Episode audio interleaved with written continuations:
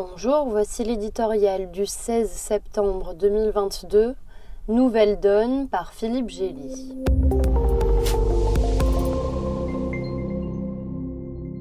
Coupons court au cri d'épouvante. Ce n'est pas une vague néofasciste qui est en train de déferler du nord au sud de l'Europe comme un tsunami de peste brune.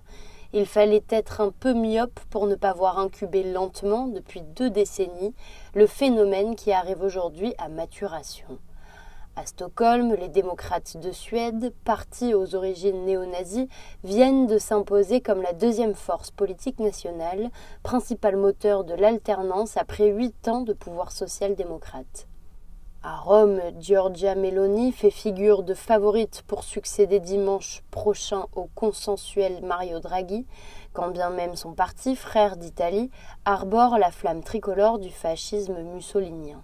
Avec la montée en puissance de Marine Le Pen aux dernières élections françaises, le parti Droit et Justice, solidement agrippé au pouvoir en Pologne, à l'instar de Viktor Orban en Hongrie, on voit le centre de gravité politique se déplacer vers une droite nationaliste dans de nombreux pays, aux histoires et aux rapports de force internes pourtant très différents. Le terreau commun est fait d'immigration incontrôlée, d'intégration ratée, d'insécurité croissante, 48 morts par balle dans les guerres de gangs en Suède cette année, de perte de repères culturels et d'angoisse identitaire.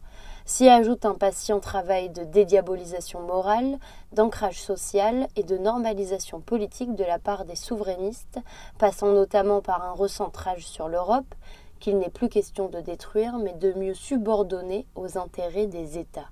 Le cordon sanitaire qui isolait l'extrême droite a désormais sauté presque partout, sauf en Allemagne et en France. Même lorsqu'ils ne sont pas au pouvoir, les partis nationalistes se placent au cœur des jeux politiques. Le SD pourrait soutenir la prochaine coalition suédoise sans avoir de portefeuille ministériel, mais en lui imposant ses priorités. Les Européens vont devoir apprendre à vivre avec cette nouvelle donne, assurée de faire bouger les lignes. Le Parlement de Strasbourg n'en donne cependant pas l'exemple en décrétant que la Hongrie n'est plus une démocratie mais un régime hybride d'autocratie électorale.